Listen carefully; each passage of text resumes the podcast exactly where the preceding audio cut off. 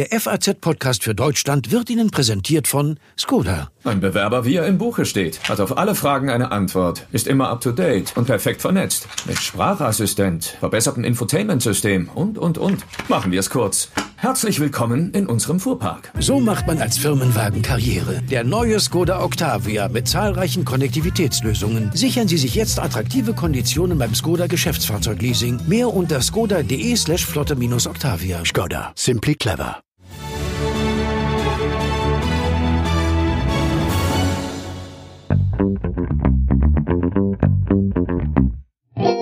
SpaceX, das milliardenschwere Unternehmen von Elon Musk, will in dieser Woche gleich zweifach Raumfahrtgeschichte schreiben. Zum ersten Mal soll eine private Rakete Menschen ins All bringen. Und Amerika soll zur bemannten Raumfahrt zurückkehren. Wegen schlechten Wetters wurde der geplante Start gestern auf Samstag verschoben. Aber wie wichtig ist der Erfolg der Mission für Amerika? Und was plant Elon Musk eigentlich auf dem Mars? Das ist unser Thema im FAZ-Podcast für Deutschland an diesem Donnerstag, den 28. Mai. Wir sprechen unter anderem gleich mit dem ehemaligen Astronauten Thomas Reiter. Mein Name ist Sandra Klüber und ich freue mich, dass Sie auch mit dabei sind. Gestern Abend um kurz vor halb elf konnte man mit etwas Glück die internationale Raumstation ISS auch am Nachthimmel in Deutschland sehen. Und eigentlich wäre jetzt auch schon ein Stück Raumfahrtgeschichte auf dem Weg zu ihr.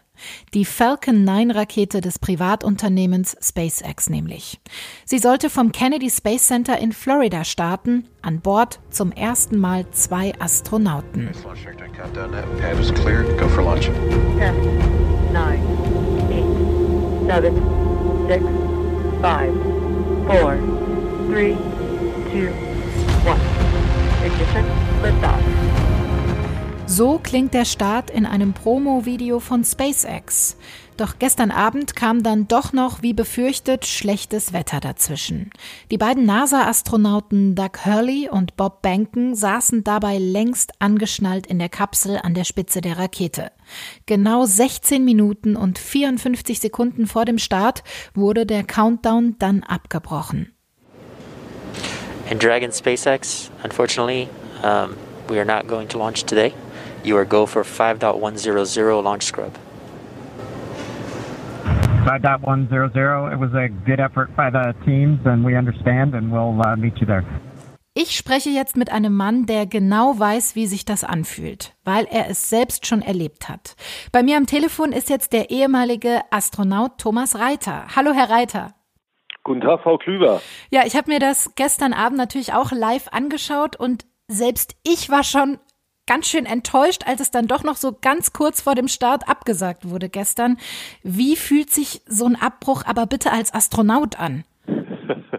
Naja, natürlich ist man da schon ein bisschen enttäuscht, denn man darf nicht vergessen, die Vorbereitung für so einen Einsatz, äh, die zieht sich ja über Jahre hin. Ähm, also die Vorbereitung der Crews, die auf die internationale Raumstation fliegen, ähm, müssen ungefähr so für anderthalb Jahre trainieren. Mhm. Und hier handelte es sich ja nun wirklich um einen Testflug, also einen Erstflug, sodass äh, der Doug Hurley und der Bob Benken sicherlich äh, zwei, zweieinhalb Jahre sich äh, auf alle Eventualitäten vorbereitet haben und man fiebert diesem Moment entgegen.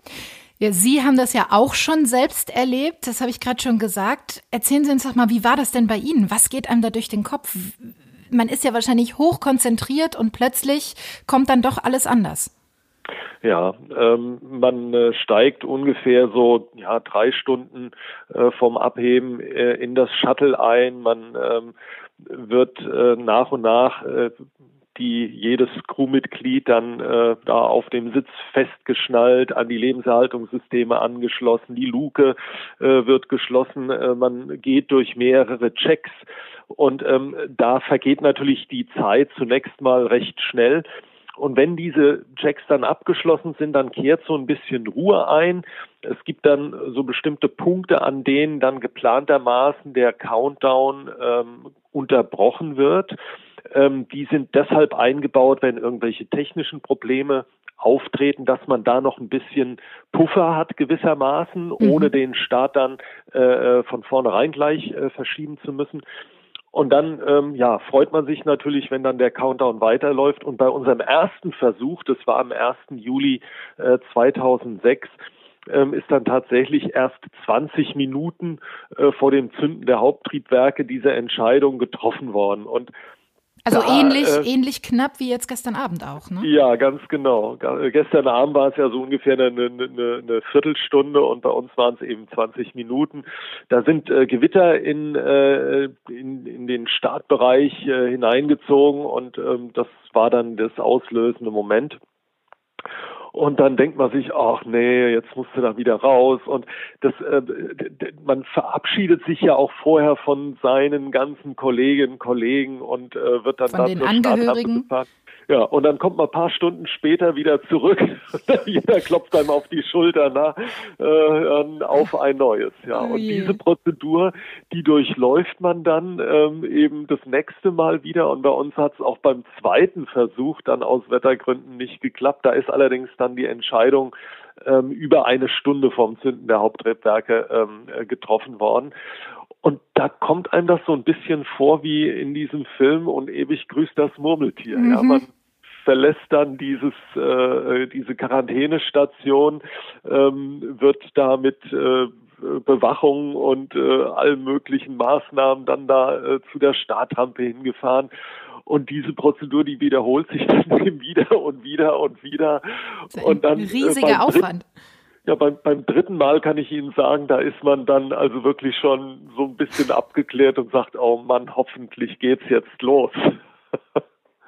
Ja, wenn der Start dann klappt, machen sich die beiden auf den Weg zur ISS und da kennen Sie sich ja auch bestens aus. Sie waren insgesamt 171 Tage auf der internationalen Raumstation. Was erwartet die beiden denn da oben? Naja, die kennen natürlich die internationale Raumstation schon von ihren letzten Einsätzen. Da sind sie äh, zur ISS geflogen, allerdings nur für kurze Zeit. Äh, seit äh, ihrem Einsatz ähm, hat sich die Station nur unwesentlich verändert. Die werden natürlich dort oben äh, dann, wenn sie angekommen sind, froh sein, aus der Enge dieser äh, Kapsel ähm, herauszukommen. Äh, sie haben dort oben etwas mehr Platz, werden natürlich mit Freuden empfangen. Äh, die Besatzung, die dort oben ist, ähm, äh, freut sich auch äh, mal andere Gesichter zu sehen. Mhm. SpaceX plant ja damit, äh, zum ersten Mal eine private Rakete bemannt ins All zu schicken. Welche Bedeutung hat dieses SpaceX-Programm oder auch die kommerzielle Raumfahrt generell?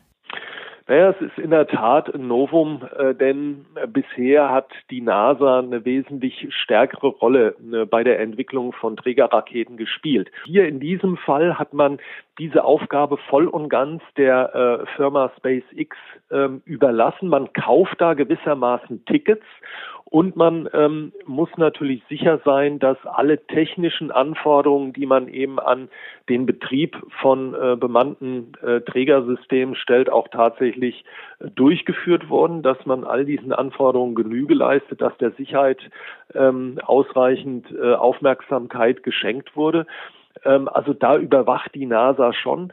Aber es ist in der Tat ein neuer Schritt, eine äh, private Firma, die dann diese Transportleistung nicht nur für die Raumfahrtagenturen, sondern auch für andere Kunden, ähm, so wie sie das bereits heute für die Satelliten tut, anbietet. Und dieser Trend, der wird sich natürlich fortführen. Ähm, und wir wissen alle, ähm, Konkurrenz belebt das Geschäft. Konkurrenz führt dazu, dass dann auch die Kosten ein äh, bisschen niedriger werden. Und ähm, wenn man sich nun überlegt, dass ja die Transportkosten, also die Starts von solchen Trägerraketen doch ein nicht unwesentlicher Kostenfaktor in dem Gesamtbetrieb darstellen, dann ähm, ist das natürlich eine sehr gute Entwicklung, ähm, wenn man die Startkosten, also jedes Kilogramm, das dort hochgeschickt äh, wird, ähm, dass es dann ein bisschen günstiger wird.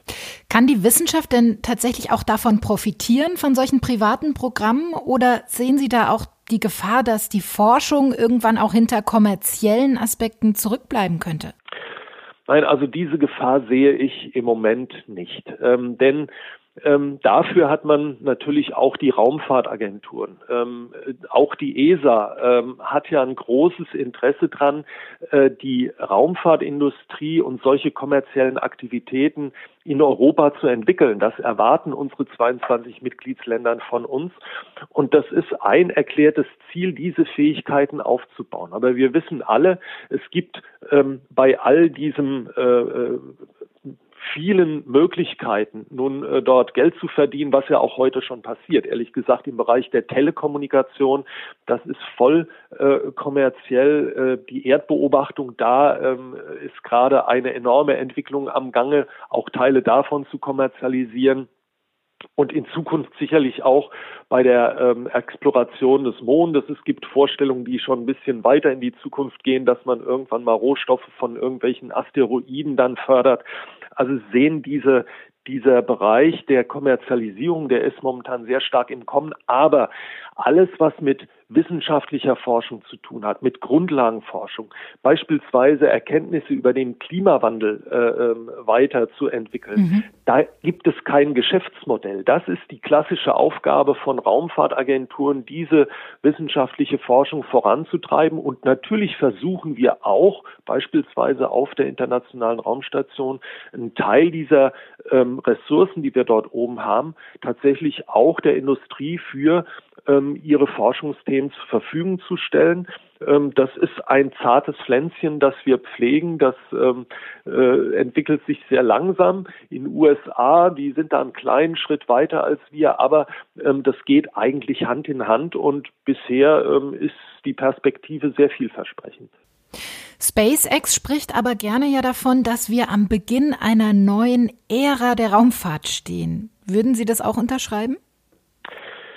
Naja, die Pläne, die äh, Elon Musk hat, äh, was also die äh, äh Nutzung äh, von äh, seiner Trägerrakete dann für Touristenflüge angeht, ähm, dass er auch äh, dann äh, zahlende Kunden äh, möglicherweise auf den Mond bringt oder gar Richtung Mars. Mhm. Er hatte vor einigen Jahren auf einer großen Raumfahrtkonferenz in Guadalajara in Mexiko ähm, das verkündet. Äh, das war schon, das war schon ein sehr interessanter Moment. Ähm, so als Insider hat man da so ein bisschen die Augenbraue hochgezogen und dachte, na ja, also auch für einen Elon Musk gilt natürlich die Physik. Mhm. Aber ähm, es ist erstmal toll, dass es Leute gibt, die so visionär sind, die das dann auch tatsächlich umsetzen. Ich meine, solche Ideen zu haben ist eine Sache, die dann aber umzusetzen ist natürlich viel schwieriger.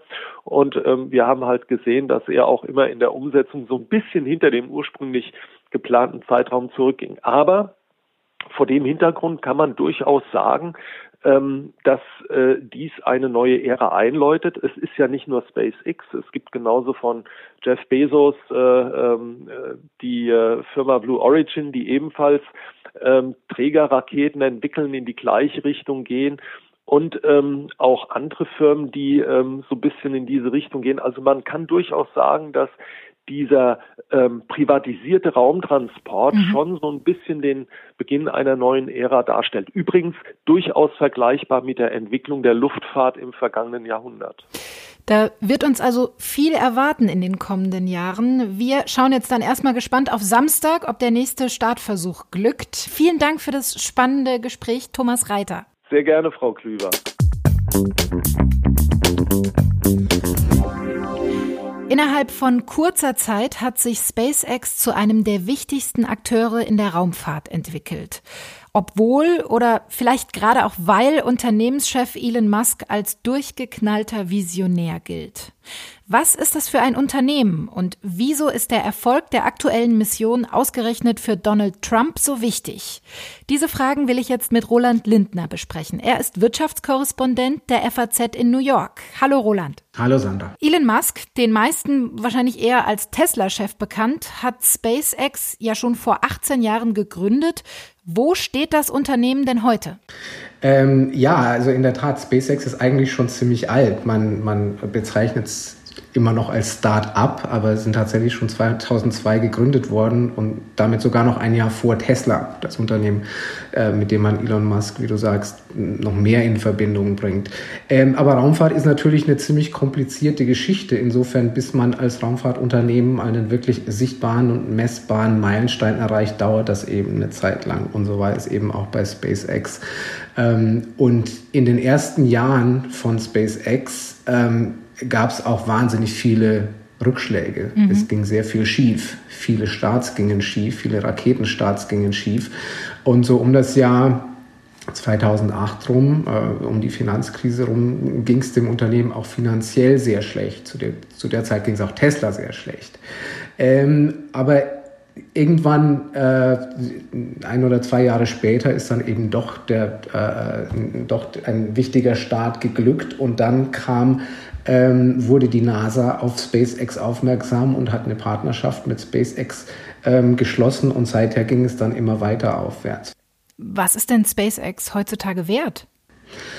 36 Milliarden Dollar ähm, laut jüngster mhm. Finanzierungsrunde mit Investoren. Also ziemlich viel mhm. ähm, für so ein Start-up in Anführungsstrichen. Und das Geld, diese Bewertung kommt, SpaceX ist natürlich trotzdem kein normales Unternehmen, weil das Geld kommt natürlich schon noch zu einem sehr großen Teil von Regierungen, ähm, eben gerade auch von, von der NASA. Allein der Auftrag für, für jetzt diese äh, Astronautenmission, ähm, das waren mehrere Milliarden Dollar. Ja, am prominentesten sind natürlich Projekte, wo es um bemannte Raumfahrt geht.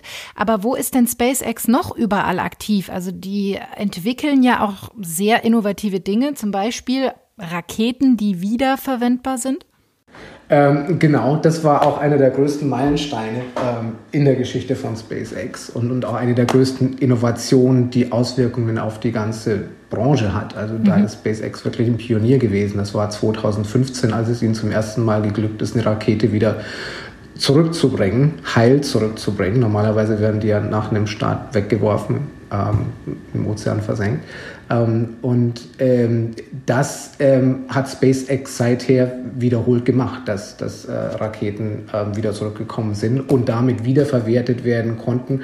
Und damit ähm, wird Raumfahrt eben billiger und auch zugänglicher für ähm, alle möglichen Anwendungen. Und das sind eben dann nicht nur Regierungsanwendungen, sondern eben auch ähm, kommerzielle Anwendungen oder auch Weltraumtourismus ähm, zum Beispiel. Und auch das ist noch nicht mal das Einzige, was SpaceX zusätzlich macht. Es gibt noch ein anderes großes Geschäft, das heißt Starlink. Und da geht es darum, dass SpaceX alle möglichen Satelliten ins mhm. ähm, Weltall schießen will, ähm, die dann aus dem Weltall Internetverbindungen ähm, zur Erde bringen. Das ist auch ein strategisch sehr wichtiges Geschäft für SpaceX. SpaceX ist ja nicht das einzige private Raumfahrtunternehmen. Was sind denn die größten Konkurrenten? Mhm. Und es ist noch nicht mal das einzige Unternehmen äh, mit einem Multimilliardär ähm, an der Spitze. Das andere von diesen äh, Unternehmen, die man so unter New Space zusammenfasst, ähm, ist, ist Blue Origin. Äh, dahinter steckt der Jeff Bezos, Amazon-Chef, reichster mhm. Mensch der Welt. Auch die werden immer sichtbarer und sind mittlerweile zu einem Partner für die NASA geworden. Also wenn die NASA, die will ja wieder zurück zum Mond und sie hat kürzlich einen Auftrag vergeben für eine Mondlandefähre und da ist auch Blue Origin unter den Kandidaten. Also Blue Origin ist neben SpaceX so der wichtigste Vertreter der Kategorie New Space. Und dann gibt es natürlich Boeing, das ist quasi Old Space. Ähm, die haben schon immer mit äh, der NASA gearbeitet. Die mhm. waren auch schon bei der äh, Apollo 11 Mission zum Mond dabei. Ähm, aber früher war die Zusammenarbeit mit der NASA eben etwas anders. Da waren Boeing oder auch andere Unternehmen wie Lockheed Martin, ähm, waren im Prinzip nur Lieferanten. Die wie ein Automobilzulieferer genau könnte man sich vielleicht vorstellen, genau, oder? Genau so. Und äh, das ist anders bei dieser äh, SpaceX-Mission, auf die wir hoffen. Äh, da sitzt SpaceX wirklich am Ruder. Welche Rolle spielt denn Elon Musk als Person beim Erfolg von SpaceX? Also er ist ja durchaus umstritten, aber irgendwie auch eine schillernde, faszinierende Person. Bei SpaceX scheint das ja um einiges skandalfreier zu laufen als bei Tesla. Also quasi fast alle Skandale, Kontroversen, die man mit Elon Musk in Verbindung bringt, haben eigentlich mehr mit ähm, ähm, Tesla zu tun. Aber auf jeden Fall ist es schon so, dass Elon Musk auch dort, wie bei Tesla, die überragende Figur ist und ähm, der, der Visionär und, und äh, äh der, der Ideengeber. Und, ähm, und es also ja auch offenbar schafft, diesen Start-up-Charakter nach 18 Jahren noch aufrechtzuerhalten, obwohl es ein milliardenschweres Unternehmen ist. Äh, ja, richtig, absolut. Ähm, also der, der, weil er eben auch Elon Musk versteht sich ja als jemand, der irgendwie so richtig große Weltprobleme anpackt. Also das sind Sachen, die man nicht mit einer, wir machen hier schnell mal eine Smartphone-App, äh, sondern das sind Sachen wirklich, wirklich langfristige Sachen. Und ich denke, wenn man in so einem Geschäft ist, dann muss man sich auch eine gewisse Start-up-Mentalität ähm, bewahren. Und vielleicht ist das auch ein Erfolgsgeheimnis von SpaceX. Mhm. Ein Erfolg dieser ersten bemannten Mission äh, von SpaceX, die ist offenbar aber nicht nur für Elon Musk oder auch die NASA extrem wichtig, sondern auch für den amerikanischen Präsidenten Donald Trump. Er ist gestern auch extra zum geplanten Start nach Florida gekommen und da hat er dann auch noch mal ausführlich betont, dass Elon ein guter Freund von ihm ist. Wieso ist ihm das so wichtig?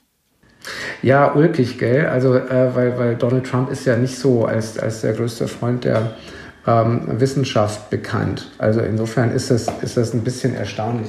Ähm, ich denke, da gibt es mehrere Aspekte. Also zum einen hat es, also grundsätzlich ist Raumfahrt einfach was, womit ein Land super angeben kann äh, und die Muskeln spielen lassen kann. Ähm, es hat natürlich aber schon auch sicherheitspolitische Gründe, also weil die NASA konnte ja seit 2011 keine Astronauten mehr ins All bringen, seit es die Space Shuttles nicht mehr gibt. Und seither mussten sie quasi Sitze in Sojus-Maschinen ähm, russische Sojus-Maschinen buchen. Also mhm. Amerika war von Russland abhängig. Äh, das ist natürlich ähm, keine Situation, in der ein Land wirklich sein will. Ähm, anderer Punkt, dass andere Raumfahrtnationen, äh, andere Länder wie zum Beispiel und gerade China ähm, äh, immer größere Ambitionen im Weltraum verfolgen. Das heißt, hier kann die USA äh, auch nicht hinten anstehen. Also insofern gibt es viele, viele Gründe, warum ein amerikanischer Präsident und gerade auch einer wie Trump äh, Interesse an so etwas hat. Vielen Dank, Roland Lindner, und schöne Grüße nach New York. Vielen Dank, sehr gerne. SpaceX-Chef Elon Musk hat die Vision, dass in nicht allzu ferner Zukunft Menschen auf dem Mars leben werden. Er selbst hat mal gesagt, ich will auf dem Mars sterben, aber nicht bei der Landung. Given the choice of dying on Earth or dying on Mars, I'd say, yeah, sure, I'll die on Mars. And, and, and if I do die on Mars, I just don't want it to be on impact. Wie realistisch sind solche Zukunftsszenarien aber und wie weit sind wir eigentlich gerade bei der Erforschung des roten Planeten? Darüber will ich jetzt mit meinem Kollegen Ulf von Rauchhaupt sprechen. Er leitet das Wissenschaftsressort der Sonntagszeitung und hat selbst ein Buch über die Eroberung des Mars geschrieben. Schönen guten Tag, Herr von Rauchhaupt. Ja, hallo. Was fasziniert Sie persönlich denn am Mars? Ähm, ehrlich gesagt schon die Tatsache, dass man hinfahren kann zumindest theoretisch, und drauf rumlaufen kann und äh, zumindest Sonden hinschicken können, kann, die Landschaftsaufnahmen machen. Ähm, das ist äh, etwas, was den Mars ein bisschen unterscheidet von anderen Planeten, ähm, die, der Venus etwa, oder auch mhm. den Gasriesen draußen im Sonnensystem. Auf dem Mars haben sie eine gewisse Erdähnlichkeit. Wie lange dauert die Reise zum Mars denn? Also die Sonden, die man dorthin schickt, jetzt schon seit äh, Jahrzehnten, muss man sagen, sind immer so zwischen sechs und neun Monaten unterwegs. Ähm, das ist auch wahrscheinlich das, was man für eine bemannte Mars-Mission ansetzen müsste mit gegenwärtiger Technologie. Es gibt allerdings, ähm, das ist allerdings Zukunftsmusik, aber theoretisch könnte man nuklear getriebene Raketen bauen. Und da würde es nur noch drei Wochen dauern, bis man zum Mars kommt von der Erde aus. Mhm. Was erwartet einen denn auf dem Mars? Also mit was für Bedingungen muss man da rechnen? Also das ist schon ziemlich ungemütlich. Sie haben gerade gesagt, erdähnlich ist es schon oder zumindest erdähnlicher als andere Planeten, aber auf was müsste man sich denn einstellen? Ja, erdähnlich ist es, weil es ähm, Jahreszeiten gibt, es gibt Tag und Nacht, also die Rotation ist auch ähnlich wie bei der Erde. Ähm, es gibt eine Atmosphäre, die allerdings nur ein Hundertstel so dicht ist wie die unsere. Und es sind Temperaturen, die zumindest beherrschbar sind. Im Winter wird es natürlich schon ungemütlich kalt bis minus, 150 Grad. Die mittlere Temperatur liegt so bei 60 Grad, minus 60 Grad. Aber es kann im Sommer auf dem Mars schon mal 20 Grad warm werden. Ja, könnte man mitarbeiten, auf jeden Fall. Ne? Aber lassen Sie uns mal drüber sprechen. Was hat Elon Musk denn genau vor mit dem Mars? Ja, das ist äh, natürlich so ein bisschen, hat ein bisschen eine Science-Fiction-Komponente auf der einen Seite. Also er sagt, er möchte der Menschheit dazu verhelfen, eine interplanetare Spezies zu werden. Was ähnliches ähm, sagt übrigens auch Jeff Bezos von Amazon, der ja auch mhm. eine Raumfahrtfirma hat ähm, und da ziemlich viel Geld investiert. Ähm, allerdings der Mars ist der besondere Fokus von Elon Musk. Und ähm, seine Idee ist eben dort nicht nur hinzufahren und dass Wissenschaftler ein paar Steine umdrehen und dann wieder nach Hause fahren, sondern er möchte tatsächlich eine Marskolonie ähm, errichten. Er meint, so ungefähr eine Million Menschen müsste man ansiedeln auf dem Mars, dass es da so eine selbsttragende Kolonie ähm, sich ergibt. Aber das hat natürlich noch sehr viel, ist noch sehr viel Applied Science Fiction. Und was verspricht er sich davon, von einer Kolonie auf dem Mars? Ja, er verspricht sich davon, das Überleben der Menschheit zu garantieren. Das hört sich so ein bisschen pathetisch an, aber es ist natürlich schon so, ähm, dass die Erde eines Tages von einer großen Katastrophe heimgesucht werden wird und da braucht es gar nicht uns Menschen dazu. Es gibt ähm, Asteroideneinschläge, Supervulkanausbrüche. Diese Supervulkane sind wahrscheinlich auch das Gefährlichere und sowas wird mit Sicherheit passieren. Nur ähm, das kann noch Hunderttausende und Millionen Jahre dauern. Also insofern ist es ähm, ein bisschen, wie gesagt, ein bisschen ein Science-Fiction-Gedanke dabei. Ich denke, es ist eher so die Idee, ähm, dass es einfach ähm, schön wäre, wenn man auch mal woanders sein könnte und nicht auf die Erde beschränkt bliebe. Für wie realistisch halten Sie die Pläne denn? Sie haben gerade schon gesagt, es erinnert natürlich sehr stark auch an Science-Fiction-Gedanken. Aber wann wäre sowas denn möglich? Ist der Zeitplan das, was besonders kritisch ist? Weil die Idee an sich scheint ja nicht komplett abwegig zu sein. Nein, die Idee ist, an sich ist nicht komplett abwegig. Also rein technisch wäre, hätte man schon in den 60er Jahren zum Mars fahren können. Also die Technik, die man dazu braucht, ist eigentlich da. Die Frage ist eine Frage der Kosten natürlich. Äh, der Zeitplan, den man ähm, so lesen kann, also was weiß ich, 2022 die ersten Menschen auf dem Mars, 200, 2000. Mhm. 24 die erste Aufbau einer Kolonie, das ist natürlich, also das muss man nicht ernst nehmen. Das äh, glaube ich nicht, dass das funktioniert. Herr Musk kann schon froh sein, wenn er zu seinen Lebzeiten noch äh, Menschen auf dem äh, Mars landen. Und er ist jetzt, glaube ich, 48. Also ja, so lange wird das bestimmt dauern. Mhm. Wo stehen wir denn aber heute eigentlich, was die aktuelle Mars-Forschung angeht? Also Mars Rover, diese kleinen Fahrzeuge, die sind ja tatsächlich heute schon auf dem Planeten unterwegs, machen Bilder, sammeln Gesteinsproben. Wo stehen wir denn da im Moment? Also der Mars ist sicherlich äh, mittlerweile ein, äh, nach der Erde der am besten erforschte Planet des Sonnensystems. Ähm, manche sagen sogar, es gäbe Teile der Erde, nämlich in der Tiefsee, die schlechter kartiert sind als ähm, der, der Mars. Also wir sind äh, sehr, sehr gut dabei. Momentan gibt es einen Rover, der ähm, rumfährt, Curiosity. Allerdings wird äh, Curiosity bald Gesellschaft bekommen. Am 17. Juli soll äh, Perseverance starten, äh, auch bekannt als Mars 2020, also der neue, die neue amerikanische Rover. Die Chinesen haben vor, eine Mars-Sonde zu starten. Ja, und Europa wird 2022 ebenfalls einen Rover hinschicken, die Rosalind Franklin. Also großes Interesse von allen Seiten am Mars. Äh, abschließend die Frage noch an Sie. Hätten Sie eigentlich auch Lust, den Mars mal mit eigenen Augen zu sehen? Jetzt vielleicht mal unabhängig von den Strapazen der Reise? Oh ja, durchaus. Also das würde mich sehr interessieren. Ähm, und äh, es macht ja dann immer ein bisschen Hoffnung, wenn man hört, dass äh, wenn es zur Auswahl einer Mars-Mannschaft kommt, ältere Leute dann bevorzugt werden würden, einfach weil die weniger empfindlich sind ähm, gegen die Strahlung. Das ist das eines ja, der größten Probleme. Schauen wir doch mal, was die Zukunft so bringt. Vielen Dank, äh, Ulf von Rauchhaupt, für das Gespräch. Sehr gerne. Das war der FAZ-Podcast für Deutschland am Donnerstag, den 28. Mai.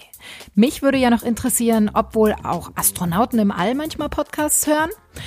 Ich freue mich auf jeden Fall, wenn Sie morgen wieder mit dabei sind, denn dann sieht die Welt vielleicht schon wieder anders aus.